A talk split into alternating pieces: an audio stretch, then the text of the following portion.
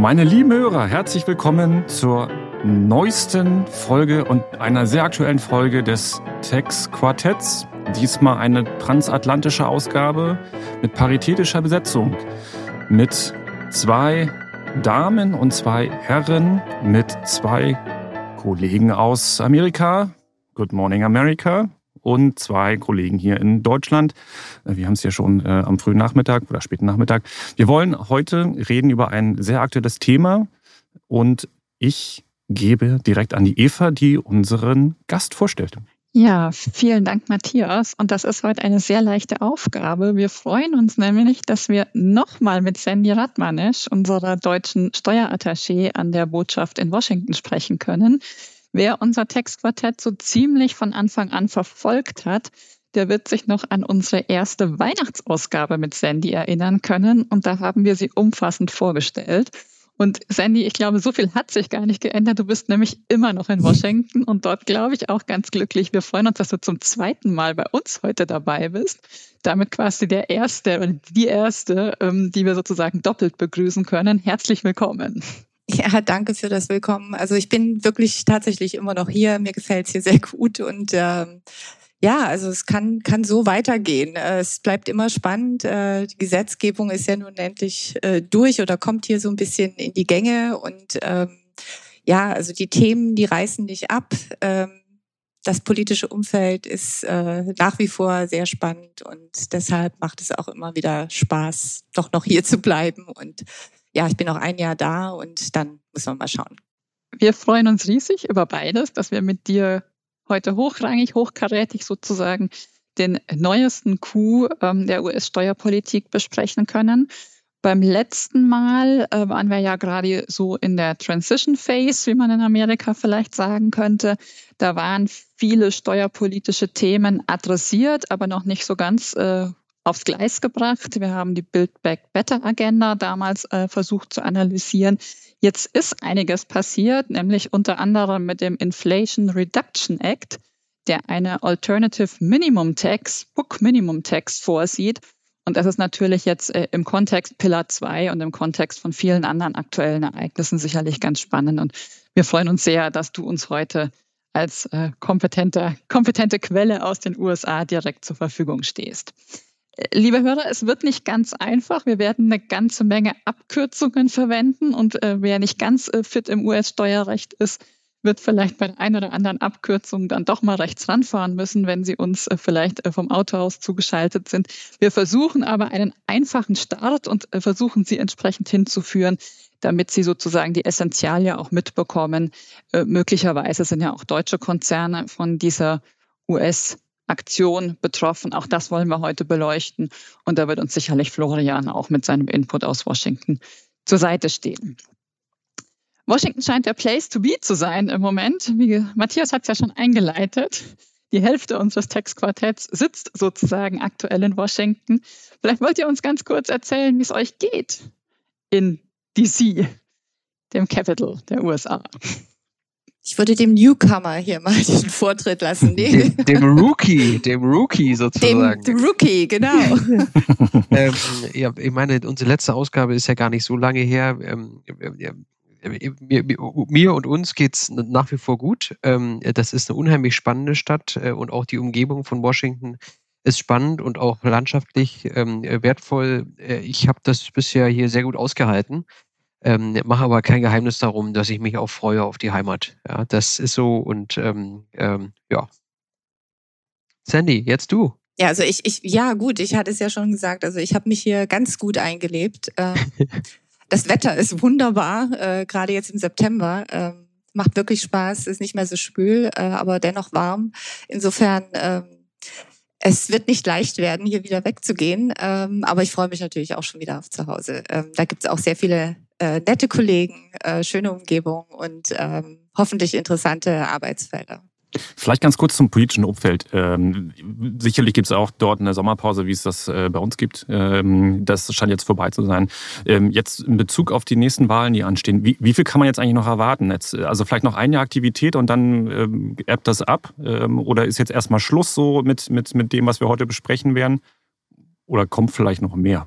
Also da scheint es momentan äh, sehr ruhig zu sein. Also wie gesagt, es war jetzt der August, sogenannte August Recess. Ähm, da passiert halt nichts im Kongress. Ähm, mir ist jetzt nicht bekannt, dass jetzt noch irgendwelche anderen Mega-Gesetzesvorhaben äh, in der Pipeline sind. Insofern äh, wird man da jetzt nicht sehr viel mehr erwarten können. Und es geht jetzt auch schon wirklich, äh, die Zeit bis zu den Midterms im November ist eben wirklich sehr kurz äh, in wahltechnischen, im wahltechnischen Sinne. Und äh, insofern wird jetzt vorwiegend Wahlkampf betrieben und ähm, da kann man davon ausgehen, dass keine äh, großen Gesetzgebungsvorhaben jetzt mehr ähm, verabschiedet werden. Aber jetzt haben wir hier ein großes Jahr auf dem Tisch liegen. Und Florian, du hast geschrieben, du machst jetzt den Elevator-Pitch, äh, aber dass das ein, äh, eher ein Hochhaus ist, äh, dann äh, gucken wir mal, dass du uns äh, möglichst ähm, gut durch den, das Thema führst. Jetzt kommt quasi eine Premiere ja, denn ich versuche mich jetzt zum ersten Mal in Folge, ich weiß gar nicht, 21, 22 an was Inhaltlichem. Bislang haben wir uns ja, also zumindest ich mich darauf reduziert, Fragen zu stellen, ganz nach dem Motto, wer Fragen stellt, ähm, dominiert das Gespräch, ja. Und jetzt wage ich mich in eine neue Welt und versuche erstmalig Inhalt zu transportieren. Vorher aber Literaturtipp. Eva hat das schon angesprochen, wir haben ganz viele Abkürzungen. Das ist mitunter dann vielleicht auch schwer zu verstehen. Da kann man aber nochmal nachlesen. Es gibt ein schönes Büchlein, Steuer, Steuerstandort USA, ähm, von den Kollegen Maywald und Miete. Ähm, ich habe das auch in, meinem, äh, in meiner kleinen Bibliothek, da kann man gut nachlesen.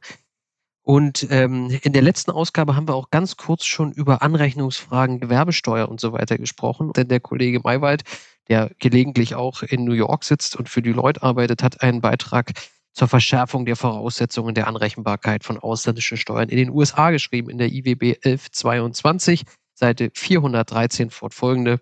Und ähm, da kann man auch nochmal reingucken. Und zu dem, was wir heute diskutieren, kann ich schon mal so viel versprechen. Da gibt es in naher Zukunft in der IWB auch noch einen Aufsatz zu. So viel zu den Literaturtipps. Ähm, jetzt äh, versuche ich mich mal daran vorzustellen, was denn hier in den USA verabschiedet wurde. Also im Senat denkbar knappe Mehrheit, 51 zu 50 Stimmen, dann im Repräsentantenhaus Zustimmung und final unterzeichnet durch den Präsidenten, bekannt unter dem Namen Inflation Reduction Act. So, damit wird eine Corporate Alternative Minimum Tax eingeführt. Manch einer kürzt sie als CAMT ab. Ich glaube, Sandy, du machst das auch so. Ich äh, verwende eher die Abkürzung Book Minimum Tax. Warum? Solch eine Alternative Minimum Tax gab es in der Vergangenheit in den USA schon mal. Die ist sozusagen gar nicht, ich glaube, es war, wann war das, 2017 oder sowas, abgeschafft worden. Und jetzt gibt es sowas ähnliches wieder, um sozusagen die beiden nicht zu verwechseln, ähm, finde ich die Abkürzung Book Minimum Tax, also BMT, irgendwie griffiger, auch wenn wir gleich dazu kommen, wie denn diese sozusagen ermittelt wird. Aber gut, was ist das? Welche Unternehmen sind betroffen? Das ist ja die allererste Frage. Ich hoffe, die meisten Hörer schalten im Anschluss nicht ab, sondern hören trotzdem weiter zu. Betroffen sind sozusagen ähm, Unternehmensgruppen, die über eine Milliarde, ich verkürze mal Gewinn, was Gewinn ist, da kommen wir gleich zu, unter dem Stichwort AFSI, Adjusted Financial Statement Income, die also im Dreijahresdurchschnitt über dieser eine Milliarde US-Dollar liegen. Damit gemeint sind sozusagen Unternehmensgruppen mit einer Obergesellschaft, die in den USA ansässig ist. Man will also die großen Unternehmen damit treffen, ja, Gewinn ist hier sozusagen der Maßstab. Jetzt stellen Sie sich die Frage, ja gut, das mag jetzt für das eine oder andere deutsche Inbound-Unternehmen interessant sein, aber na gut. Es geht aber noch weiter. Wenn wir jetzt einen Konzern haben mit ausländischer Obergesellschaft, also beispielsweise einer deutschen Muttergesellschaft, dann ist diese sozusagen ähm, Alternative Minimum Tax äh, oder BMT auch anwendbar, wenn für den Konzern die eine Milliarde Grenze erfüllt wird und in einem zweiten Prüfungsschritt die US-Aktivitäten die Grenze von 100 Millionen US-Dollar Gewinn überschreiten. Das ist dann natürlich im Detail, wie es ermittelt wird, was dazugehört und so weiter, ähm, mitunter etwas komplizierter, aber wir wollen es an der Stelle mal so einfach ähm, halten. Wie berechnet sich diese Steuer? Ähm, die, der Steuersatz ist 15 Prozent. Das kommt uns irgendwie bekannt vor aus dem, was wir, sagen wir mal, in der Pillar 2 Welt ähm, schon diskutiert haben in verschiedenen Folgen und wird angewendet auf eben das AFSI, das Adjusted Financial Statement Income. Was das ist, da kommen wir im Anschluss zu. Davon abgezogen werden die anrechenbaren ausländischen Steuern. Davon wird weiterhin abgezogen die reguläre Ertragssteuerschuld und die sogenannte BEAT-Steuer. Und wenn sich dann ein positiver Betrag ergibt, dann entsteht eine Book Minimum Tax. Das ist also für den sozusagen BWLer ganz nett, ja, schöne Formel. Ähm, ähm, vereinfacht ausgedrückt, ich nehme also dieses AFSI, multipliziere es mit 15 und ziehe dann sozusagen die ausländischen Steuern, die ähm, reguläre Ertragssteuer und die Beatsteuer ab und das, was übrig bleibt, das ist es dann. So. Ähm, der Ausgangspunkt ist, und das ist scheinbar ein neuer Trend. Vielleicht noch Florian, ja. Florian, die auch ja. zu zahlen ist, ne? Die jetzt nicht nur, das ist jetzt nicht nur irgendwie so eine Latenz, sondern die ist dann zu zahlen, oder? Da will Anke Sam ran und ähm, äh, die muss dann überwiesen werden, ja. So ist das.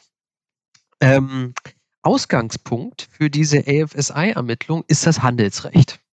Stellt sich natürlich die allererste Frage, was soll das sein? US-GAAP, IFRS, das kann das alles sein. Da wird sozusagen auf die Regelung 451 verwiesen. Ja, also ich wusste bis vor vier Wochen auch noch nicht, was das ist. Ja, ähm, ähm, das kann also auch ein IFRS-Abschluss sein.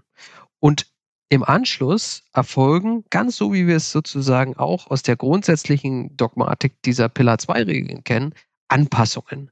Das sind aber deutlich weniger Anpassungen, denn es sind in Summe nur 14 Stück wir wollen die jetzt nicht alle durchgehen, sondern ich würde die jetzt nur mal so sozusagen einige davon nennen. Ähm, bei diesen äh, 14 Stück geht es unter anderem davon, ich muss das Geschäftsjahr an das Wirtschaftsjahr anpassen. Das ist ja vielleicht noch das Allereinfachste. Dann ähm, nehme ich im ersten Schritt alle US-Aktivitäten, die sozusagen in der US-Group sind, konsolidiert sind, steuerlich auch zusammen, ja, und addiere dann hinzu sogenannte Disregarded Entities die anteiligen Ergebnisse von ähm, Personengesellschaften, an denen ich beteiligt bin. Solche Gesellschaften, die nicht in der steuerlichen Gruppe enthalten sind, ja, von denen nehme ich nur die Dividenden, die ich bekomme, hinzu. Von sozusagen CFC-Gesellschaften, also ausländischen Beteiligungen, die unter US-Gesellschaften hängen, nehme ich sozusagen auch das Ergebnis hinzu. Ich rechne dann auch hinzu die Federal Income Tax, und verschiedene andere Steuern. Das ist äh, mit der Hinzurechnung von Steuern in den USA ja und Anrechnung alles ein bisschen komplizierter. Ähm, aber ich will sozusagen, habe das Ziel, das Einkommen vor Steuern zu ermitteln. Und dann gibt es noch bestimmte Abweichungen, die korrigiert werden, wo ich die handelsrechtlichen Werte austausche gegen die steuerlichen, zum Beispiel bei Abschreibungen oder bei Pensionsplänen. Insbesondere bei den Abschreibungen mit Blick auf Immobilien, da gibt es hier sozusagen Anreize, Super Deductions und so weiter. Die will man jetzt nicht durch diese Book Minimum Tax konterkarieren, deswegen sagt man, die darfst du, diese Superabschreibungen darfst du auch für Zwecke dieser Book Minimum Tax nehmen. Und dann habe ich sozusagen einen Wert ermittelt. Ja, das ist meine Bemessungsgrundlage. Auf diese Bemessungsgrundlage wende ich die 15 Prozent an und ziehe dann davon ab Anrechnung von Steuern, der heißt dann AMT-FTC Foreign Tax Credit, ja. Und ähm, ich will das gar nicht zu kompliziert machen an der Stelle. Da gibt es zwei sozusagen Teilbereiche. Einmal die ausländischen CFC-Steuern, die ich anrechne. Da gibt es dann auch noch einen Höchstbetrag, den man berücksichtigen muss. Und ich rechne auch an ausländische Steuern, die zum Beispiel für ausländische Betriebsstätten von US-Gesellschaften gezahlt wurden. Und dann ergibt sich eine Steuer. Und der Clou an der Sache ist jetzt, dass ich diese Steuer, die entsteht, in Folgejahren wieder gegen meine, ich sage, nenne es mal reguläre ähm, Steuerschuld anrechnen kann. Immer dann, wenn diese die BMT übersteigt. Zahle ich also mehr reguläre Ertragssteuer plus Beat als AMT, dann ergibt diese Formel, von der ich gesprochen habe, sozusagen einen negativen Wert, dann kann ich in Folgejahren diese Book Minimum Text auf meine reguläre Ertragssteuer anrechnen, sodass das im Zweifelsfall sogar nur einen Timing-Effekt hat. Das muss man sich erstmal ausdenken. Ja? Ähm, ein Timing-Effekt, der aber nicht verzinst wird. Wenn, ne? Also dann, ich, aber also es ja, kommt am Ende kommt ein das ist so, der, der BWLer würde natürlich dafür irgendwie was berechnen, ja, aber ähm, das ist so, das wird nicht verzinst, genau. Genau, der interne Zinssatz, aber ich bekomme jetzt nicht irgendwie äh, natürlich eine Verzinsung wieder äh, angerechnet, sondern das ist der Timing-Effekt, der am Ende null Richtig. ist, aber natürlich habe ich Richtig. intern ein Refinanzierungsproblem, vielleicht. Das ist, sagen wir mal, ganz grob beschrieben, Sandy, korrigiere mich, wenn ich da irgendwo daneben gelegen habe, ganz grob beschrieben die Grundidee dieser Book Minimum Tax. Nee, liegst völlig richtig. Alles im grünen Bereich. Jetzt hast du Florian sehr glücklich gemacht. Ja, das fällt mir ein Stein vom Herzen. Ja, fällt mir ein Stein vom Herzen.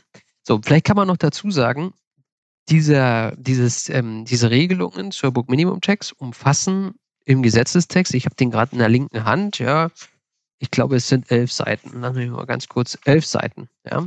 Wenn ich das vergleiche, jetzt habe ich gerade die Pillar 2 Regeln in der linken Hand, ja, dann ist das doch deutlich weniger. Ja. Ähm, jetzt sind die beide in der gleichen Sprache formuliert. Da kann man sozusagen nicht sagen, die eine Sprache ist effizienter als die andere. Ähm, aber irgendwie scheint es da doch erhebliche Abweichungen zu geben. Ja. Es liegt vielleicht auch daran, dass Treasury noch die ein oder andere Zweifelsfrage in der Zukunft klären muss, die ähm, hier sozusagen offen sind. So, was bedeutet das für deutsche Unternehmen? Tja, Matthias, ähm, hast du dich schon damit beschäftigt? Bist du davon betroffen? Ich bin bei der ersten Stufe raus und froh drüber. Ja. Ähm, wir haben in dieser Aber Woche. Natürlich nicht alle. Da hast wir haben, einige treffen. Wir haben, wir haben in dieser Woche einen Webcast gemacht und mich haben auch in den letzten zwei Wochen schon viele Fragen erreicht. Was ist das da? Was, was macht ihr da? Wie ist das mit diesen Größenkriterien? Ich glaube, das kann man schon sagen, dass sich deutsche Unternehmen damit schon auch auseinandersetzen. Was passiert da eigentlich? Bin ich davon betroffen? Und die Größenkriterien sind natürlich schon so eine Milliarde Gewinn. Das ist jetzt, da gibt es jetzt schon auch Unternehmen, klar in Deutschland, die davon betroffen sind, aber es ist nicht jedes dritte Unternehmen. Ja. Aber klar ist, glaube ich, ein Unternehmen, was eine Milliarde Gewinn macht, ähm, hat wahrscheinlich auch irgendwie eine Aktivität in Deutschland, äh, in, in den USA, nicht, nicht nur in Deutschland, sondern in den USA. Und ähm, dann sind auch diese 100 Millionen ähm, US-Dollar, die da als zweiter Prüfungsschritt hineinkommen, dann irgendwie auch ähm, durchaus realistisch, dass die erreicht werden können. Genau, also die müssen halt kumulativ vorliegen, diese beiden Kriterien nicht das eine oder das andere. Insofern, man muss sich dann schon Gedanken machen oder man kann zumindest bei der eine Milliarde Grenze ähm, schon einige Unternehmen rauskicken ähm, und äh, kann sich dann, die dann drunter fallen, erst äh, die müssen sich dann mit den 100 Millionen beschäftigen. Und das wird nicht leicht, denke ich, weil da eben auch ähm, CFC, ähm, also im Prinzip Tochtergesellschaften amerikanischer Töchter von deutschen Müttern mit runterfallen. Und ähm, da wird die Nachhaltung der Daten natürlich etwas schwieriger. Und das sind ja, ich sag mal, das versucht man ja in der Regel eigentlich zu vermeiden, ja. Aber gerade bei gekauften Sachen, es gibt ja durchaus deutsche Unternehmen, die dann mal was kaufen in den USA und dann hängen dann runter natürlich auch CFCs, dann hat man sich solche Strukturen eingekauft und die sind in jederlei Hinsicht, glaube ich, kompliziert. Eine Sache habe ich noch nicht gesagt und zwar, das gilt ab 2023 also ab dem kommenden Jahr. Wir kennen ja mit Blick auf äh, äh Pillar 2 die Diskussion, wann das denn beginnen soll. Und da gibt es ja immer wieder mal Vorschläge, das nach hinten zu verschieben, weil noch so vieles unklar ist und weil es administrativ eine Riesenherausforderung ist. Nicht nur für die Unternehmen, auch für die Verwaltungen, glaube ich.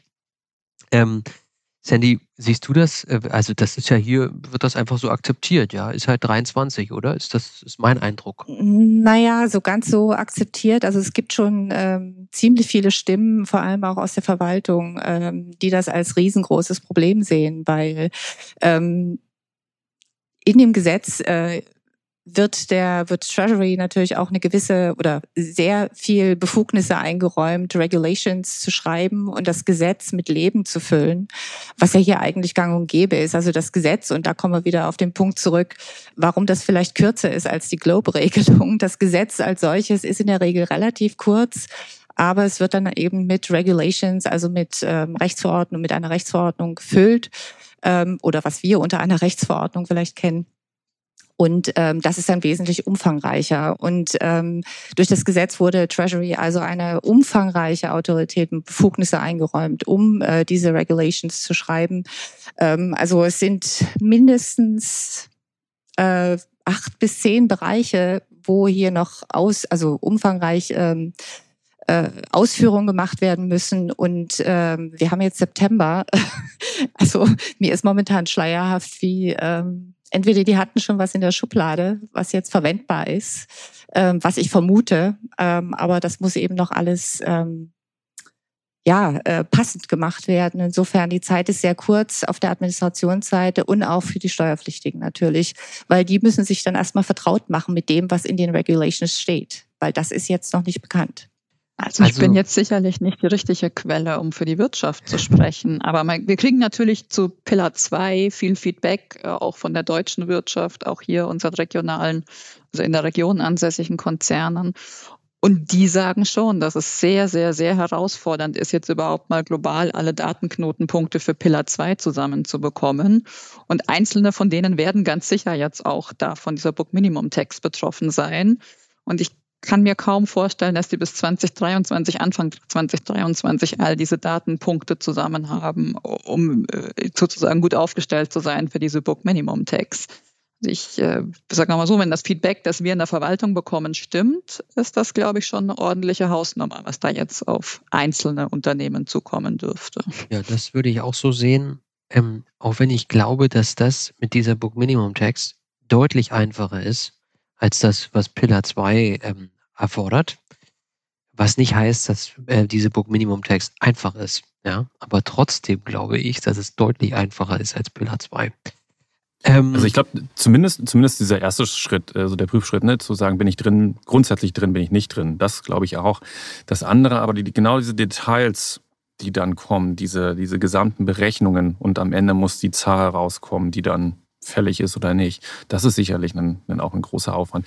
Und da nochmal die Frage, die, es gilt ab Anfang 2023, aber tatsächlich dann die, also die Verpflichtung muss ich dann sicherlich prüfen und ob ich etwas tun muss intern oder nicht, ähm, aber dann die erste Zahlung, die stattfindet. Ist, kann man sich das vorstellen, dass es dann ähm, eine, eine Jahressteuer ist und dass am Ende, die, am Ende des Jahres 23 dann die Berechnung stehen muss? Oder schon irgendwie unterjährig mit Vorauszahlung oder ähnlichem? Oder weiß man das überhaupt schon? Also ich, also ich habe darüber noch nichts gehört, muss ich ganz ehrlich sagen. Und ich könnte mir vorstellen, also es ist ja eine Vergleichsrechnung, die man anstellt. Also man vergleicht die Minimumsteuer, was dabei rauskommt, also was bei der BMT rauskommt und was bei der regulären Besteuerung rauskommt. Insofern, ähm, da muss es ja auch eine zeitliche Übereinstimmung geben. Und ich glaube, danach richtet sich das dann. Ähm, Sandy, Sandy, können wir den Punkt vielleicht noch mal kurz aufgreifen? Über dieses Alternative haben wir ja jetzt noch gar nicht so ganz viel gesprochen. Vielleicht kannst du das für alle noch mal beleuchten, was eben diese Vergleichsrechnung, wie du es jetzt eben genannt hast, was die tatsächlich bedeutet. Und ich denke, meine Frage auch gleich vor dem Hintergrund Bürokratieaufwand, äh, nötiger oder unnötiger Bürokratieaufwand ein bisschen weiter. Äh, vielleicht kannst du das auch noch mal gleich dann mit in den Blick nehmen. Genau, also Florian hat es ja vorhin schon mal kurz angesprochen. Ähm, man vergleicht im Prinzip die ganz normale Berechnung, was kommt nach den normalen Steuerregelungen, die wir aus dem Internal Revenue Code kennen, was kommt danach als Steuer raus, als Steuerbetrag raus.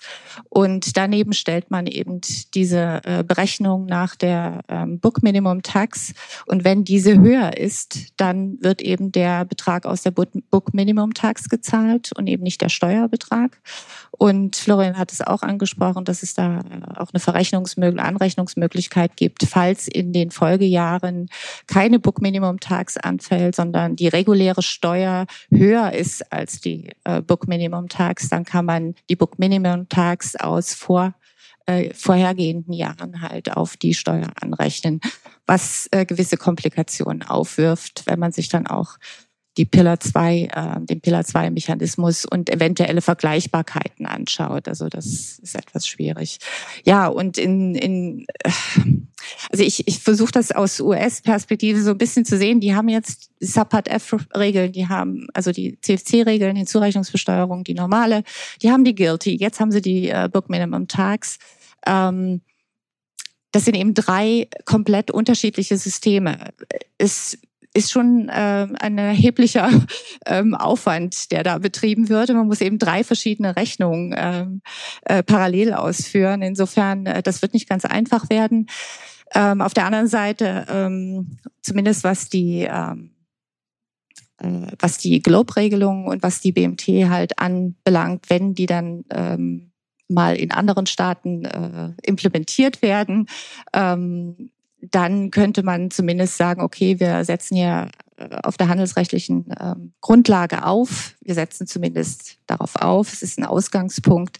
Ähm, äh, da haben wir eine Vergleichsbasis. Ähm, vielleicht macht das die Sache dann einfacher, äh, vielleicht irgendwann mal später hier in den USA diese Globe-Regelung einzuführen und da eine Parallelität hinzukriegen und ein bisschen an Komplexität rausnehmen, rauszunehmen. Grundsätzlich muss man sagen, mit der BMT ähm, die handelsrechtlichen Grundlagen werden ja hier ohnehin gelegt. Also die Unternehmen müssen ja sowieso handelsrechtliche Abschlüsse machen. Ähm, insofern äh, dadurch besteht jetzt erstmal grundsätzlich kein erhöhter Aufwand. Es sind halt die Anpassungen, die ähm, gerechnet werden müssen, ähm, die überschaubar sind, aber es muss eben auch erstmal gemacht werden. Also tatsächlich stelle ich mir die Frage, was, wa, warum macht man das? Warum gibt es jetzt nochmal eine komplett neue Idee? Warum nicht Guilty fortgeführt? Warum schert man da vielleicht auch aus, aus äh, Pillar 1 und 2? Was ist so der politische Hintergrund oder der Hintergedanke? Ähm, ja, gut, wenn wir das äh, jetzt vorziehen wollen, äh, sicherlich kann man ein bisschen Background dazu geben. Und zwar, äh, ich glaube, primär war es nicht die Tatsache, dass man jetzt irgendwas anderes einführen wollte ähm, im Vergleich zu den Globe-Regelungen. Also das war jetzt nicht das, der primäre Grund für, für die Politiker, ähm, auf die BMT, auf die Book Minimum Tax umzuschwenken. Ähm, ich denke, wichtig ist es, ähm, zu erkennen, dass hier ähm, die Guilty, äh, die, die Globe-Regelung halt äh, ganz klar abgelehnt worden, als es äh, um darum ging, den Build Back Better Act durchzusetzen.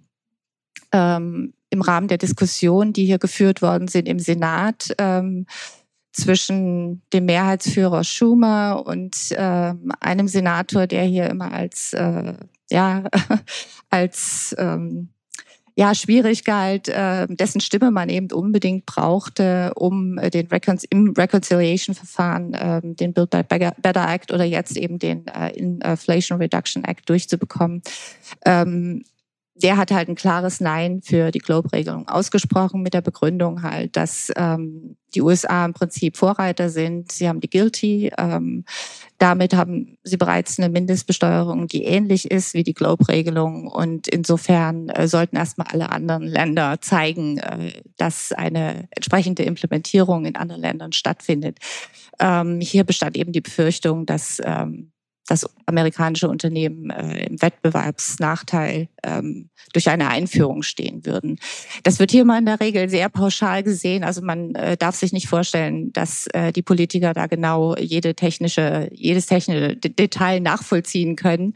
Das sind halt äh, klare politische Aussagen, wenn äh, hier US-Interessen äh, in den Nachteil geraten, dann ähm, wird da eben ganz scharf geschossen. Und ähm, Manchin hat sich da eben mehr auf die äh, Seite der Republikaner, die ja sowieso sehr skeptisch sind, was diesen ganzen Globe-Prozess anbelangt, gestellt und ähm, hat sich dagegen gewandt.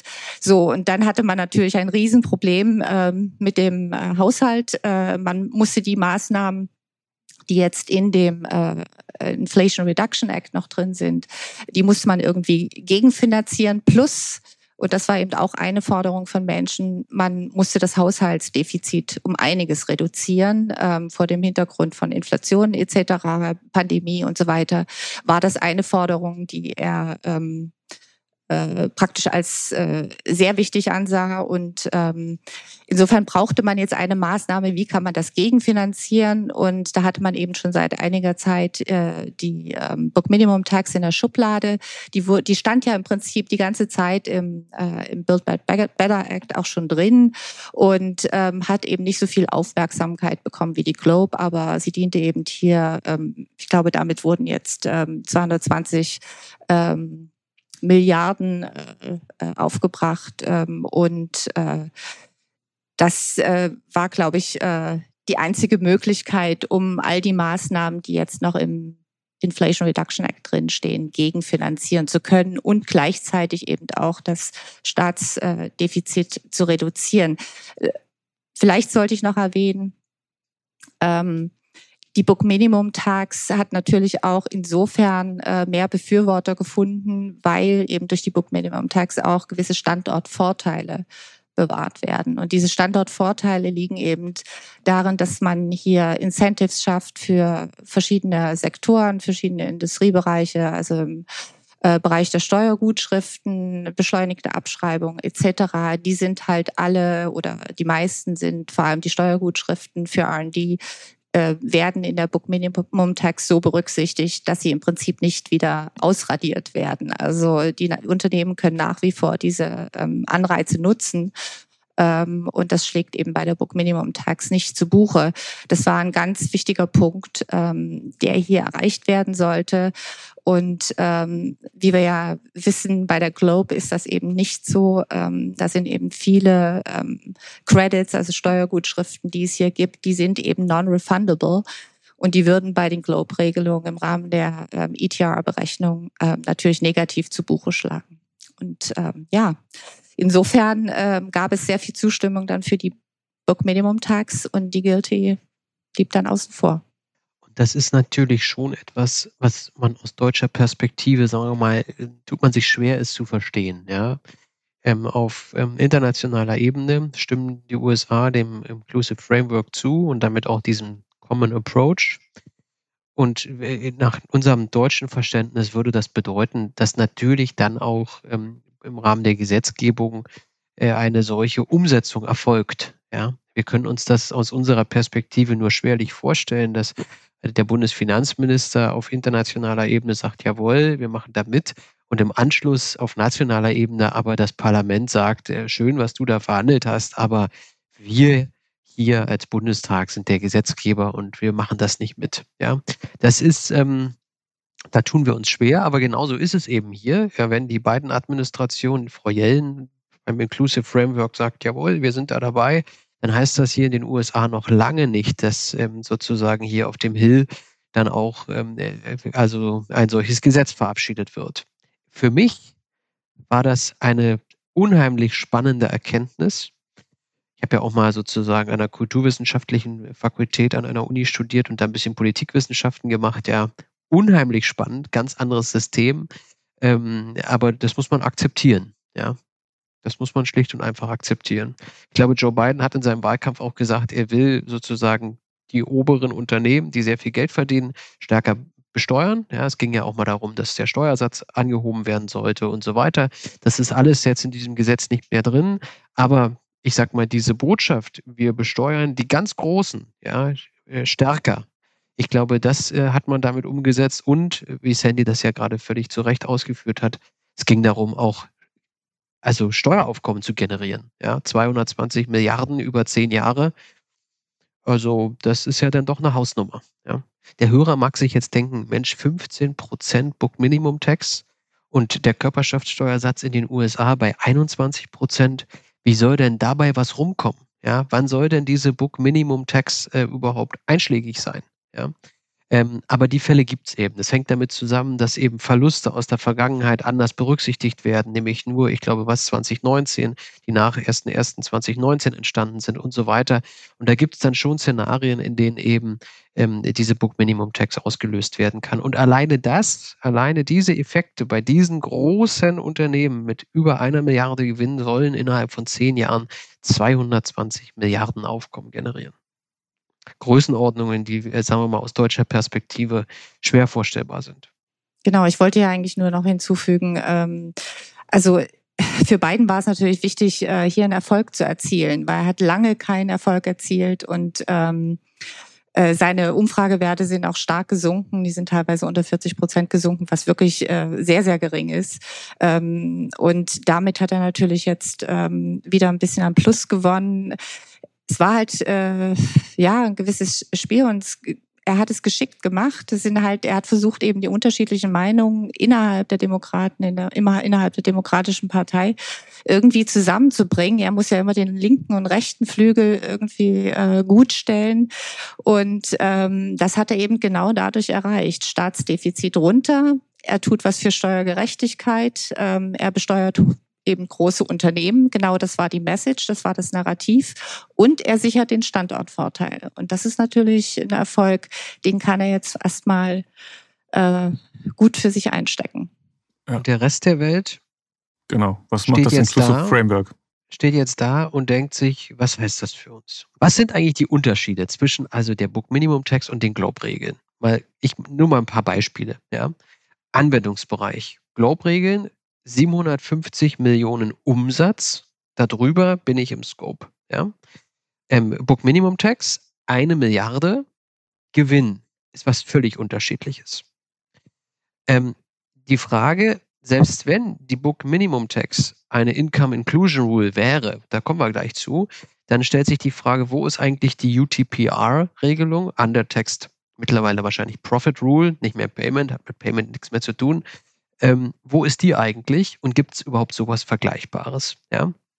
Die Frage des Blendings ist ja immer wieder diskutiert worden. Also schaue ich mir Gesellschaften global an, das heißt dann Global Blending und kann ein Niedrigsteuerland, ein Hochsteuerland dabei ausgleichen oder muss ich jedes Land einzeln betrachten, Jurisdictional Blending? Ja, da glaube ich, muss man sagen, Book Minimum Tax hat ein, hat ein Global Blending. Ich gucke mir alle CFC-Gesellschaften an, äh, äh, nehme die zusammen, ich kann da Gewinne und Verluste ausgleichen. Ähm, ich glaube, da muss man sagen, das ist weiterhin ein, ein Global Blending und nicht das von den Globe erforderliche Jurisdictional Blending. Die Berücksichtigung von Steuern ist völlig unterschiedlich. Insbesondere das, was allen Bauchschmerzen, ich glaube, kann man sagen, allen Bauchschmerzen bereitet, latente Steuern, ja, ist hier nicht enthalten, was die Book Minimum Tax angeht. Was hochspannend ist, beim Zusammenwirken beider Regelungen. Ja? Ähm, äh, da kommen wir heute mit Sicherheit nicht zu. Das kann man dann vielleicht bei der IWB lesen. Ähm, die Globe-Regeln kennen diesen Substanz-Carve-out mit, mit, ähm, mit ähm, den Arbeitnehmern und auch den Tangible Assets. Ja? Das kennt die Book Minimum Tax nicht. Dafür hat die Book Minimum Tax diesen Credit-Mechanismus, dass ich in den Folgejahren anrechnen kann. Das passt wiederum nicht zu den Globe-Regeln. Ja? Also ähm, der Ausgangspunkt ist der gleiche, das Handelsrecht, der Steuersatz ist das gleiche, aber ich glaube, fast alles, was da sonst stattfindet, hat eigentlich wenig miteinander zu tun. Das ist jetzt vielleicht ein bisschen ähm, sehr deutlich ausgedrückt von mir, aber besteht ja keine Gefahr für mich. Jetzt hast du Sandy aber schwer gemacht, eine Brücke zur OECD zu schlagen. naja, insofern, dass man sagen kann, ähm, ist das nicht, ist das nicht das neue Pillar 2? Braucht man, also ist das, das hört sich alles viel einfacher an. Das andere ist ja so ja. wahnsinnig detailliert und kompliziert. Matthias, wir würden dich jetzt mal nach Paris schicken. genau, genau. ja, ja, natürlich, absolut. Ah, du würdest Prügel beziehen, wahrscheinlich. Na klar. genau. Ja, natürlich. Ja, ich meine, aber das ist ja so, sozusagen die provokante Frage, ne? Ähm, ja, natürlich, klar. Ja, ich glaube, ähm, dass ähm, das würden ganz, ganz viele Staaten des Inclusive Framework ganz, ganz anders sehen. Die haben sich ja nun mal geeinigt. Und ich glaube, das äh, stößt ihnen schon sauer auf, dass, oder vielen Staaten stößt das sauer auf, die eben an ja, an Pillar 2 glauben, an die Mindestbesteuerung glauben.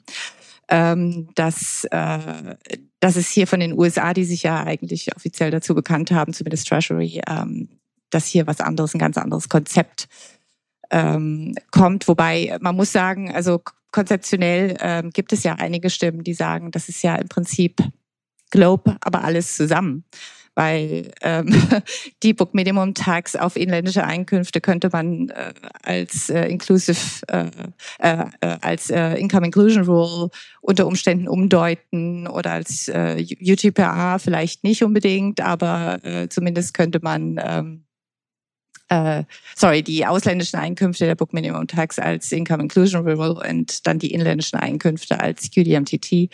Ähm, konzeptionell wollen sie ja irgendwie beide, dass innerhalb eines Konzerns ein Mindestlevel an Steuern anfällt. So, wenn man das auf ein ganz hohes Level stellt, ähm, dann könnte man da sicherlich irgendwie zusammenkommen. Das Problem ist halt nur, dass es doch irgendwie ganz unterschiedlich ist.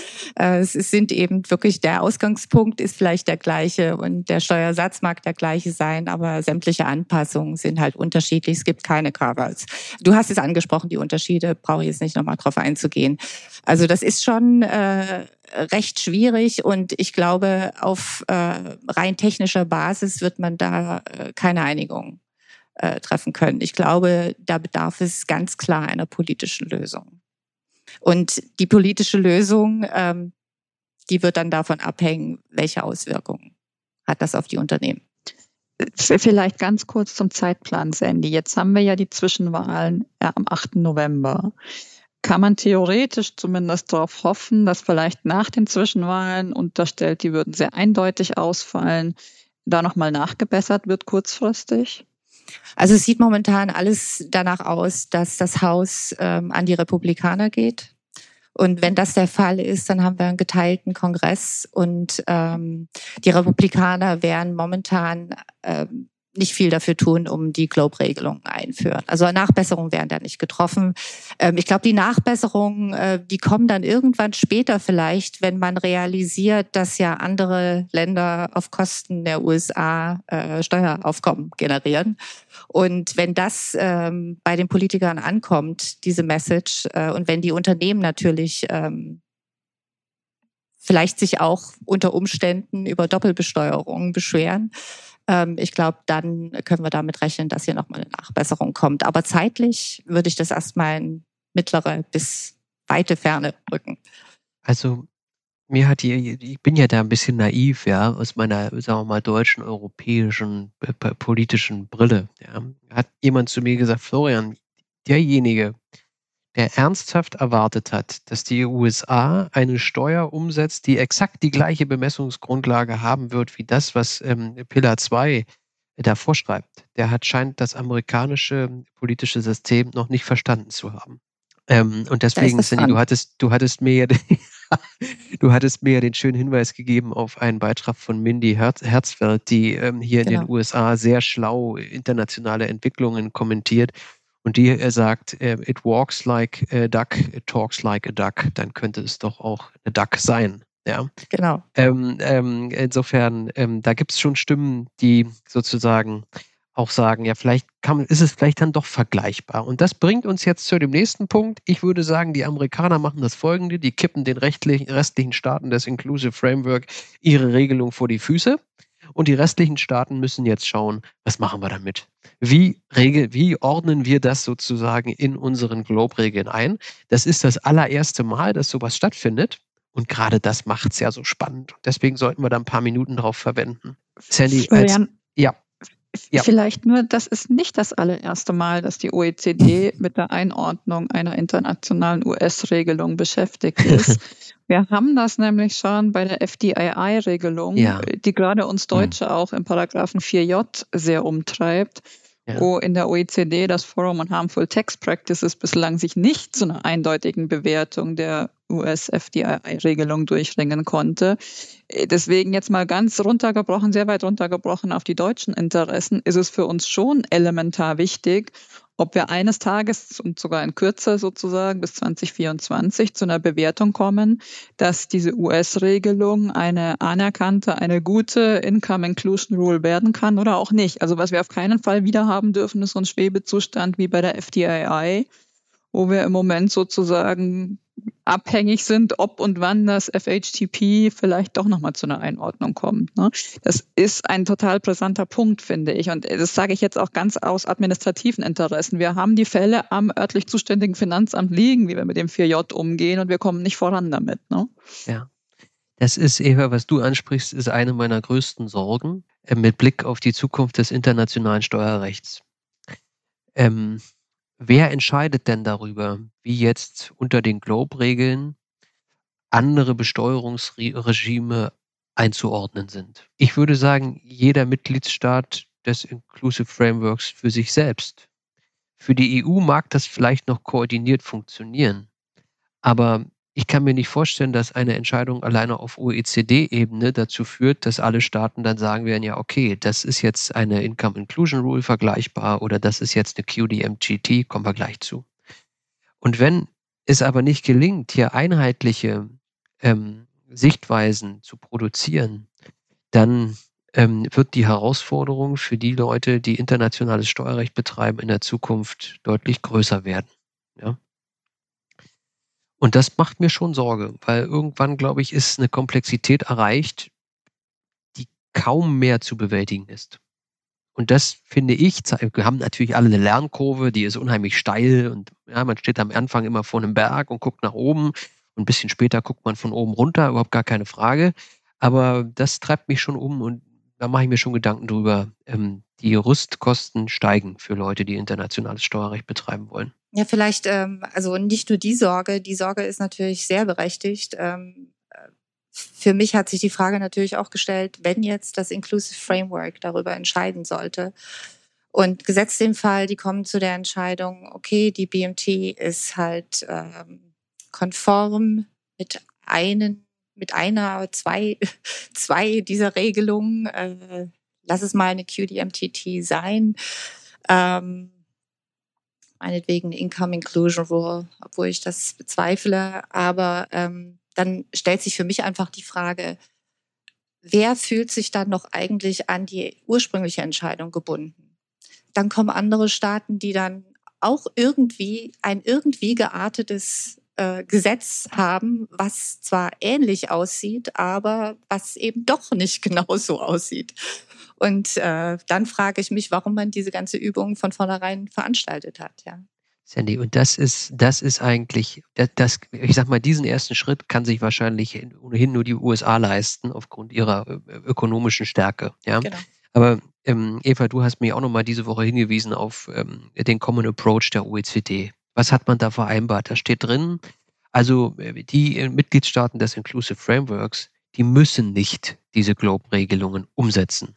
Aber wenn sie sie umsetzen, dann sollen sie und müssen sie sie so umsetzen, wie sie sozusagen ähm, von der OECD verabschiedet wurden. Warum? Genau das soll eben dazu führen, dass wir eine Vergleichbarkeit haben und soll eben auch die Anerkennung gegenseitig sicherstellen. Und jetzt haben wir sozusagen die größte Volkswirtschaft der Welt, die sagt, das ist also sehr interessant, was wir da verabschiedet haben, aber ähm, wenn man das jetzt technisch sieht, würde man sagen, die haben sich dazu entschlossen, gar nichts umzusetzen. Ja, weil den Common Approach haben sie sozusagen nicht erfüllt, ähm, äh, zumindest nicht mit Blick darauf, wenn sie etwas umsetzen. Und das ist schon spannend. Wenn sich das, wenn das Schule macht und andere Staaten sich daran orientieren würden, dann wäre das sicherlich für die OECD und ihre großes Vorhaben ähm, ja sicherlich nicht so gut. Was diese Frage haben wir aufgeschrieben und die treibt sicherlich jetzt auch einige um. Was heißt denn das jetzt auf Ebene der OECD und auch EU? Weil wir ja einen sehr straffen Zeitplan haben, jetzt mit der Ratspräsidentschaft Tschechien, die haben schon angekündigt, im Oktober wollen sie eigentlich, ähm, was EU betrifft, einen Haken ranmachen. Kommt das so oder fängt jetzt eigentlich eine Diskussion an, eine grundsätzliche Diskussion der Einordnung? Der ja, also das ist für mich Umsetzung. die logische Folge, dass es jetzt eine grundsätzliche Diskussion darüber gibt, wie man die BMT ähm, im Rahmen der Globe-Regelung einordnet.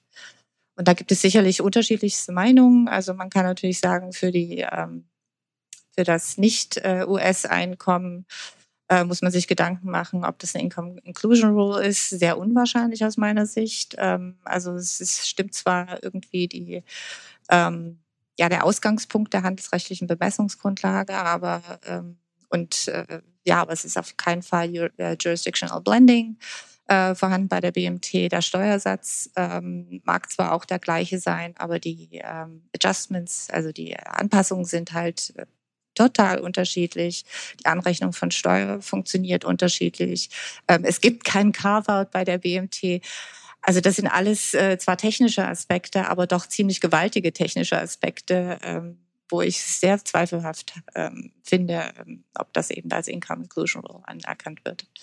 Und Sandy, wenn es keine Income Inclusion Rule ist, was ich genauso sehen würde, das halte ich persönlich für höchst unwahrscheinlich. Da muss man schon, ähm, sagen wir mal, das, was in den Model Rules drinsteht Das ist ja doch sehr detailliert und viele Seiten, wie wir wissen, das muss man irgendwie weitestgehend an manchen Stellen ignorieren. Ja, aber was ist es denn dann, wenn es keine Income Inclusion Rule ist, gerade mit Blick auf die ähm, CFCs im Ausland? Wie, wie würdest du das dann einordnen? Also man kann sich sicherlich Gedanken darüber machen, ob es äh, genauso wie die Guilty eben als CFC äh, betrachtet wird, zumindest was die ausländischen Einkünfte, also die ähm, nicht-US-Einkünfte von äh, ähm, US-Töchtern im Ausland halt anbelangt. Ähm, ich denke, äh, das ist äh, sicherlich eine Möglichkeit, wobei es natürlich äh, auch da die äh, bereits mehrfach, mehrfach erwähnten Unterschiede gibt. Ähm, das würde im Endeffekt dazu führen, dass man ähm, die BMT zumindest bei der Berechnung der effektiven äh, Steuer ähm, dann äh, auf Ebene der ähm, äh, der CFCs halt ähm, mit berücksichtigen kann. Ähm, es besteht der gleiche Steuersatz, also 15 Prozent. Ähm, allerdings werden wir hier wahrscheinlich auch genau das gleiche Problem haben wie bei der Guilty, weil hier haben wir wieder Global Blending. Äh, man müsste sich Gedanken darüber machen, wie man das dann auf die jeweiligen CFCs dann aufteilt. Da könnten wir wieder ein Risiko ähm, haben, ob wir ähm, ähm, Risiko hinsichtlich der äh, Berücksichtigung der Höhe. Also es würde wahrscheinlich so sein, dass äh, die BMT nicht mit 15 Prozent zu Buche schlagen würde, was dann wieder ähm, Effekte hätte ähm, auf, äh, auf die Besteuerung in den USA und dann auf die Anwendung der ähm, UTPR. Also wenn andere Länder die UTPR anwenden, dann bleibt doch irgendwo ein Restrisiko, dass es zu einer Niedrigbesteuerung kommt und dass die UTPR dann äh, ja trotzdem Anwendung findet. Insofern das Problem ähm, stellt sich für mich, also selbst wenn man dazu kommt, dass es eine CFC ist, weil es ja im Prinzip ausländische ähm, Einkünfte besteuert, ähm, ohne dass eben eine Ausschüttung ähm, vorliegt. Ähm, äh, generell konzeptionell könnte, es, könnte man es darunter subsumieren. Ähm, allerdings, man hätte wahrscheinlich mit den gleichen Problemen zu kämpfen wie mit der Guilty. Aber es hätte schon mal einen großen Vorteil, dass ja. man zumindest eine Doppelbesteuerung durch PMT und ähm, ähm, äh, Pillar 2, also die Globe-Regeln, verhindern würde, weil eben auf, den, auf der Ebene der CFCs dann die BMT berücksichtigt werden könnte. Ja. Äh, und deswegen gibt es ja hier auch schon den ersten Vorschlag, der sagt, das müsste eigentlich in den Model Rules unmittelbar festgehalten werden. Ja. Gegen dieses neue Öffnen der Model Rules gibt es, glaube ich, eine gewisse, sagen wir mal, einen gewissen Widerstand bei der OECD. Der zweite Schritt, der mindestens genauso spannend ist, ist die Frage, ob es sich dabei um eine Qualified Domestic Minimum Top-Up Tax handelt. Das ist eine wunderschöne Abkürzung, QDMTT. Ja? Diese Fragestellung der QDMTT ist deswegen von großer Bedeutung, weil es, sagen wir mal, nach dem Berechnungsschema, was die Model Rules vorgeben, quasi dazu führen würde, dass andere Staaten auf das ein auf die Einkünfte, die in den USA generiert werden, also Domestic in den USA, nicht ähm, mit der Undertax Profit Rule sozusagen zugegriffen werden könnte, ja, weil sozusagen von einer möglichen Top-Up-Tax diese Domestic Minimum Top-Up-Tax dann abgezogen wird. Das ist jetzt wunderschön, ja. Wer sich noch nicht zu tief mit den Model Rules beschäftigt hat, wird sich denken, was erquatscht der da, ja, diese ganzen Abkürzungen, ja. Ich verstehe ähm, bloß noch YMCA. Ja, ähm, aber es geht nicht weg. Ich kann nur sagen, es geht nicht weg. Ja, ich glaube, das wird bleiben. Man muss sich damit auseinandersetzen. Und diese Frage der Einordnung als QDMTT hat noch eine Bedeutung. Es gibt einen spannenden Vorschlag von ähm, äh, äh, Debbie Schanz und Joachim Englisch mit Mitarbeitern jeweils, die vorschlagen, für Vereinfachungszwecke solche Länder aus der Berechnung sozusagen für die Top-Up-Tags rauszunehmen, die eine QDMTT haben. Wenn das sozusagen sich durchsetzen sollte, und wir wissen, dass diese ganzen Diskussionen zu Safe Harbor und so weiter schon geführt werden, noch auf OECD-Ebene, dann wäre das natürlich ein riesen administrativer Vorteil für die Unternehmen und auch für die Verwaltung. Ja, also deswegen hat diese Frage, wie qualifiziere ich es für das Domestic Income in den USA? Ist es eine QDMTT oder ist es nur eine Covered Text, nur in Anführungsstrichen? Auch für die, für die Administration eine enorm hohe Bedeutung. Tja. Das stimmt. Ähm, vielleicht müsste man, wenn man den Vergleich schon mal anstellen äh, wollte, ähm, ich finde die Idee super, ähm, weil es hat sich diese ganze Diskussion äh, um Income Inclusion und äh, Undertax Profits Rule, ähm, die hat sich ja dann wirklich im, auf dem äh, Schlussstück äh, bis zur Einigung äh, irgendwie alles auf die QDMTT fokussiert und irgendwie ja. fragt man sich, warum hat man sich die ganze Zeit über Income Inclusion und Under-Tax ja. Profits unterhalten, wenn man doch hier was hat, was ähnlich aussieht, aber den eben Domest eine ähm, Domestic ähm, Minimum Tax halt schafft. Ähm, das Problem bei den USA sehe ich nur hier, wenn sich hier keine, also wenn keine Anpassungen der äh, Book Minimum Tax vorgenommen werden, dann halte ich die äh, Book Minimum Tax, äh, die ist doch dann erheblich vorteilhafter für die USA als die QDMTT. Ähm, weil die QDMTT hat zwar ein Carve-out, aber die BMT ähm, schützt im Prinzip sämtliche Anreize, die es hier in den USA an ähm, für Unternehmen gibt. R&D äh, für für den ganzen äh, für die ganzen Produktionshersteller alles wurde geschützt. Also alles, was hier im Prinzip im Bereich der non äh, äh Non-Refundable Credits sich bewegt, was eben unter der QDMTT und unter den Globe-Regelungen gerade nicht in die ETR mit einfließen würde, in die äh, effektive Steuerberechnung, Steuersatzberechnung, das würde hier alles erhalten bleiben. Und das sehe ich doch als erheblichen Nachteil für alle anderen Staaten. Also Florian, ich, ich glaube tatsächlich, dass das Sandy einen ganz treffenden Punkt nochmal markiert hat. Ich würde das Gleiche nochmal mit anderen Worten sagen. Es ging ja beim Grundkonzept immer um die effektive Mindestbesteuerung, nicht um irgendeinen Gewinn mal 15 Prozent und dann schaut halt jeder Staat, wie dieser Gewinn berechnet wird, sondern um irgendwas Vergleichbares, was halt effektiv dann nach dem Vergleichsregelwerk die 15 Prozent bedeutet. Und entweder habe ich jetzt ein international harmonisiertes Vergleichsregelwerk, wie weit das auch von der steuerlichen bekannten Gewinnermittlung weg ist, oder jeder Staat macht halt doch wieder sein eigenes mit irgendwelchen Anrechnungen, Carve-outs, irgendwie einer anderen Gewinnermittlungsmethode, einem anderen Rechnungslegungsstandard etc. Und dann bin ich von diesem effektiv wieder weit weg. Und dann müsste ich mir alternativ eben einfach wieder überlegen, ob ich dann nicht doch jeden Staat national mit Hinzurechnungsbesteuerung und Transparenzdurchgriff oder so arbeiten lasse. Und die Staaten, die es halt nicht möchten, machen es dann nicht. Also es ist, glaube ich, schon wirklich eine harte Diskussion, die da in den nächsten Monaten auf uns zukommt. Ja. Und dann vielleicht die, die, Frage, also die Frage an, an die Unternehmen. Viele haben schon angefangen mit äh, Projekten, um Pillar 2 umzusetzen, weil es ja ursprünglich hieß, äh, das wird scharf geschaltet 2023, jetzt 24. Ist 24 noch zu halten? Mit Pillar 2? Jetzt, wenn diese, jetzt, also wenn wir ne, nochmal jetzt wieder in grundsätzliche Diskussionen kommt? Und anders gefragt, also also ich beantworte die Frage nein, aber was sagt ihr? Kommt so eine, kommt die Richtlinie im Oktober für Europa? Na, ja, gute Fragen, Matthias, sehr gute Fragen, sagen die Amerikaner hier immer, egal was, was man für eine Frage stellt. ähm, Wenn man in die Glaskugel schauen könnte, dann wäre das leichter zu also, beantworten. Nach meinem Kenntnisstand ist für die nächste Sitzung das Thema von der tschechischen Ratspräsidentschaft noch nicht auf die Agenda genommen worden. Das habe ich anders gehört. Na gut. Also für die ähm, Oktobersitzung ähm, zumindest. Ja. Für die Oktobersitzung wurde es auf ich, die Agenda gepackt. Ich, ich habe noch keine neuen Argumente gehört, wie man die Ungarn von ihrer bisherigen, sagen wir mal, von ihrem bisherigen Vorbehalt überzeugen möchte. Wir alle wissen, dass das eine ganz einfache Antwort darauf gibt. Man muss ihnen nur das zahlen, was sie haben möchten. Ähm, aber ähm, äh, das habe ich noch nicht vernommen, ja, diese Bereitschaft. Das wäre aus meiner Sicht ein ganz klares politisches Signal, wenn diese Richtlinie auf europäischer Ebene verabschiedet würde. Und aus meiner Sicht würde das auch dazu führen, dass die Wahrscheinlichkeit für eine Änderung zum Beispiel bei den Model Rules sehr gering werden würde. Warum? Alle Mitgliedstaaten des Inclusive Frameworks wissen um, die, um das Einstimmigkeitserfordernis auf EU-Ebene. Und ähm, der aktuelle Prozess erst mit Polen, jetzt mit Ungarn zeigt ja, wie kompliziert das ist. Das ist, ähm, manche sagen dazu, das Einmauern, ja.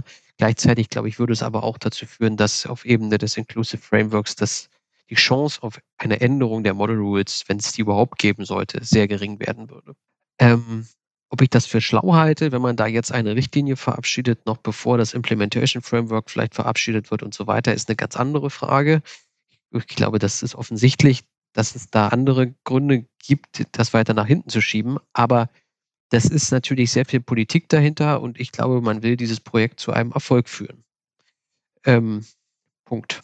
Die praktischen Herausforderungen, die damit zusammenhängen, sind bei, sagen wir mal, der politischen Entwicklung vielleicht nicht immer der treibende Aspekt. Das mag man als Praktiker gut oder schlecht finden. Ich persönlich finde es eher schlecht, aber man muss es, glaube ich, akzeptieren. Seid ihr ganz stumm? Was ist los mit euch? Nee, äh, also ich, ich, äh, ich stimme dir total zu. Äh, das wäre auf jeden Fall ein starkes politisches Signal. Also ähm, das darf man nicht unterschätzen, ähm, dass die Einstimmigkeit, der Einstimm, die einstimmige Einigung ähm, innerhalb der EU natürlich auch in den USA nicht ganz ähm, übersehen werden wird. Und dann fällt zumindest ein Argument weg, was ja immer hier schön vorgeschoben wurde. Die EU hat sich noch nicht äh, geeinigt und deshalb müssen wir auch nicht voranschreiten. Ähm, also das Argument würde dann mit einem Schlag wegfallen. Ähm, selbst, aber selbst, ich denke mal, selbst wenn wir jetzt keine ähm, Einigung auf EU-Ebene haben, wird es sicherlich einige Staaten geben, wie Deutschland, Frankreich, vielleicht Japan, Kanada, die den Weg der äh, globalen Mindestbesteuerung gehen. Und ähm, das Konzept der globalen Mindestbesteuerung ist ja darauf ausgerichtet, dass man nicht damit rechnet, äh, dass sich alle Staaten dafür entscheiden, diese umzusetzen, sondern es reicht eben eine sogenannte kritische Masse. Und ich glaube, mit den großen Volkswirtschaften in Europa, Deutschland, Frankreich, vielleicht sogar Italien, ähm, äh, Spanien äh, und Japan und Kanada wird man da, und UK darf man natürlich nicht vergessen, ähm, wird man da die Länder haben, die eine kritische Masse bilden und die dann im Prinzip aufgrund des Mechanismus, der in der Mindestbesteuerung vorgesehen ist, schon allein unter Druck geraten wir wissen ja auch, wir haben in Korea, glaube ich, einen Entwurf, wir haben in der Schweiz jetzt einen relativ jungen Entwurf zur Umsetzung. Also es ist schon auch so, dass sich da Staaten auf den Weg machen. Und Matthias, um deine Frage zu beantworten, das haben wir natürlich noch nicht gemacht, ja. Als deutsches Unternehmen würde ich weiterhin davon ausgehen, dass 2024 ähm, realistisch ist. Weil mein Eindruck ist, dass es ja, kaum das ein Land. Das ja auch als Berater schon sagen. Ja, na, selbstverständlich, das, na, selbstverständlich, ja. Ähm, ähm, ich, ich, hab, ich glaube, es gibt kaum ein Land, was glaubhaft so sehr hinter diesem Projekt steht, äh, wie es Deutschland tut. Ja, und ich teile das. Also 2024 ist ja auch noch so weit weg, zumindest, äh, dass eine Einführung noch möglich ist. Die Eva, die lacht nur im Hintergrund. ja, also äh, nein, ich, ich ähm, sage mal so, die Herausforderungen sind, glaube ich, riesig. Und wenn man jetzt anfängt, die Konzepte auch zu versuchen, das nationale Recht runterzubrechen, und die Arbeiten daran haben ja jetzt gerade begonnen, dann wird einem wirklich teilweise schwindlig, wenn man runterschaut. Was ich nur immer noch nicht überreißen kann, ist die Frage, was wäre die Alternative, wenn dieses ganze, wenn diese ganze neue Architektur zusammenbrechen würde. Die Welt wäre ja nicht wie vor 2013. So können wir ja, also davon können wir ja nicht ausgehen. Und ich glaube, das werden die nächsten Wochen jetzt zeigen, was äh, andere Staaten einfach so als Drohgebärde in den Raum stellen ob das möglicherweise in Summe sogar einen Push nach vorne gibt für diese neue Steuerarchitektur, wie sie jetzt mal skizziert ist, vielleicht noch mit kleineren oder größeren Änderungen, aber zumindest als multilateralen Ansatz. Oder ob eben doch der große Bruch kommt. Ich glaube nicht, dass das ausgeschlossen ist, dass der große Bruch kommt. Aber die Frage ist, was ist dann die Alternative? Und da stehen wir dann, glaube ich, vor neuen Herausforderungen. Und die Frage, kann man es schaffen? Am Anfang waren ja alle sehr, sehr optimistisch, dass man äh, die Herausforderungen jetzt dieser US-Book Minimum Tax administrativ bis 2023 in den Griff kriegt. Wenn diese These stimmt, dann ist es ja für die Globi-Regeln für 2024 wahrscheinlich kein Problem, naja, daran anzuknüpfen. Ich, also ich halte die für deutlich komplexer in der Umsetzung. Insbesondere wegen eben dieser Frage der latenten Steuern und so weiter. Das ist natürlich was, also ich gebe das ganz ehrlich zu, ich komme da regelmäßig an meine Grenzen, ja. Ähm, ich habe das diese Woche jetzt wieder mich damit beschäftigt, wie das sozusagen auch noch mit der BMT zusammenhängt. Meine Herren, ja, da gibt es ganz viele Fragen, die hochspannend sind. Ähm, äh, also, ja, naja, Was, was könnte die Antwort sein? Ich glaube, losgelaufen ist man ja damit, man will nicht 140 verschiedene Digitalsteuerkonzepte auf der Welt haben. Ja, man will lieber sozusagen einmal diese Globe-Regeln haben.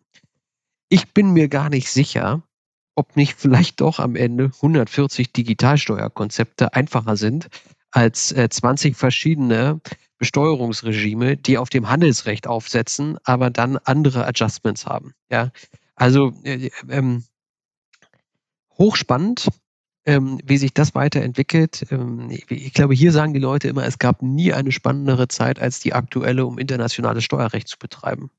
So kann man das auch sehen. Genau. Und, äh, hier in, in, ja, die, in den USA ist es, äh, ich meine, durch die Konstellation äh, mit dem Kongress und durch die besondere Rolle des Kongresses ähm, bleibt es hier auch immer spannend. Ja, man weiß halt nie, was kommt. Bis zur letzten Minute. Bei uns ist das alles etwas besser vorhersehbar. Insofern. Ja. Ja. Das glaubt ihr jetzt. Wartet mal ab, bis Bundestag. Nein, ja. Eva droht. Genau also auch dazu werde sozusagen dieses, die, wer dieses US-Gesetzgebungsverfahren äh, nochmal so ein bisschen nachlesen will, kann auch in diesem Büchlein, was ich vorhin angesprochen habe, Steuer, äh, Büchlein ist abwertend, in dem Buch Steuerstandort USA nachlesen. Gleich am Anfang wird das so ein bisschen erläutert. Ähm, äh, das ist schon, äh, ist ganz spannend, kann man sich mal mit auseinandersetzen. So, Abbinder. Schlussfrage. Die Fragen. Richtig? Ja, und ich würde es heute ein bisschen anders machen. Und zwar, ähm, mhm. dass Eva und ich die Fragen stellen an euch beide. Mhm. Mhm, mhm. Finde ich wesentlich spannender. Eva, willst du anfangen? Das finde ich prima. Team Deutschland und Team USA. genau. Dann fange ich an. Ihr beiden. Vielleicht Sandy, Ladies First. Maryland oder Virginia? Ganz schwierige Frage, weil wir leben hier in der DMV, sogenannten DMV Area, DC, Maryland, Virginia. Ist alles schön. Sandy, mit der Schön. Antwort machst du dir hier zumindest keine Feinde, ja. Ähm, ja, das genau, ist, ähm, ich bin schon ja. zu lange an der Botschaft, habe ein bisschen ja, was an Diplomatie gelernt. Das ist, äh, das ist klasse, ja. Ähm, ich mache es mir noch einfacher. Ich kann das noch nicht beantworten, ja. Ich ja. bin noch dabei, ähm, sowohl die Richtung Richtung Ocean äh, zu, zu erkunden, als auch sozusagen die Richtung ähm, äh, Richtung der, sagen wir mal, ersten Hügel und dann Gebirge. Ähm, ich finde beides spannend. Ähm, vom Gefühl her würde ich aktuell sagen eher Virginia, aber schauen wir mal, wie sich das noch entwickelt. Dann fahr mal in die Chesapeake Bay. Vielleicht ändert sich dann deine Meinung. ja. Gleich ein paar Travel-Tipps hier geben. Globe oder BMT? Willst du, Florian, oder soll ich? Ähm, also, fang äh, ruhig an, fang ruhig gerne an, das ja, macht es mir ja, einfacher.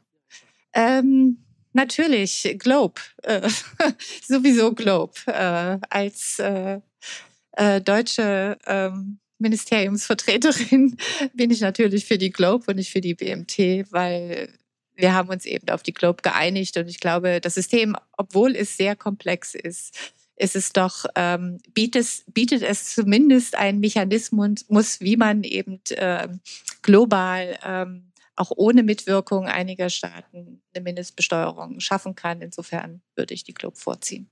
Um das sozusagen ein bisschen spannend zu halten, sage ich mal BMT. Warum? Ich habe mich in den letzten drei Wochen damit, sagen wir mal, intensiv beschäftigt und habe dabei auch viel über das US-Steuerrecht gelernt, weil das mit sehr vielen Verweisen arbeitet, äh, dieses Gesetz. Und ähm, das hat mir Freude bereitet und äh, ich fand das, ich finde die Idee, wie sie es umgesetzt ist, gar nicht schlecht. Deswegen sage ich mal BMT. Dann schauen wir mal, wie die Geschichte weitergeht. Und vor allem interessiert uns jetzt noch die Frage, ob ihr lieber in den USA bleiben wollt oder doch zurück nach Hause kommt. Hm. Ganz schwierige Frage. ähm, ich bin schon vier Jahre hier, äh, habe jetzt noch ein Jahr vor mir, ähm, zumindest planmäßig und ähm, ach, mich, mich zieht es eigentlich schon wieder zurück nach Hause. Also ich habe äh, viel gesehen, viel erlebt und äh, fühle mich aber doch irgendwie äh, europäisch und deshalb, das reicht dann, glaube ich. Also ja, also ich, ich, ich, kann sagen, das ist ein ganz tolles Abenteuer hier. Das, ähm, äh, äh also ein Erlebnis, äh, was man im Leben äh, nicht missen darf.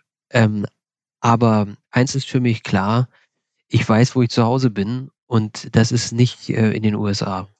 Also ihr Lieben, wir freuen uns, dass ihr in den USA seid. Wir freuen uns, dass ihr mit uns heute auf hohem Niveau über die aktuellen Ereignisse gesprochen habt. Aber wir freuen uns natürlich auch, wenn ihr früher oder später wiederkommt. Ganz herzlichen Dank für dieses Gespräch. Ich glaube, ähm, ja, es ist auf dem deutschen Markt noch relativ unbekannt oder relativ wenig aufgearbeitet, was in den USA kürzlich passiert ist. Ich denke aber, und das haben wir besprochen, es wird nicht nur Deutschland umtreiben, es wird die globale Steuercommunity umtreiben, was wir heute diskutiert haben. Von daher wirklich eine spannende Ausgabe aus meiner Sicht. Herzlichen Dank an euch beide für die Vorbereitung und für die Zeit, die ihr euch genommen habt. Und ich darf mich im Namen des Teams von allen Hörern für heute verabschieden. Würde mich wie immer über Feedback freuen, gerne an textquartett.nwb.de oder gerne auch auf allen unseren Social Media Kanälen und freue mich, wenn Sie beim nächsten Mal wieder dabei sind. Tschüss zusammen. Tschüss. Ciao. Tschüss. Tschüss. Das war das Textquartett, der Podcast zum internationalen Steuerrecht vom NWB Verlag in Zusammenarbeit mit We Are Producers. Bleiben Sie up to date im Steuerrecht unter www.nwb.de.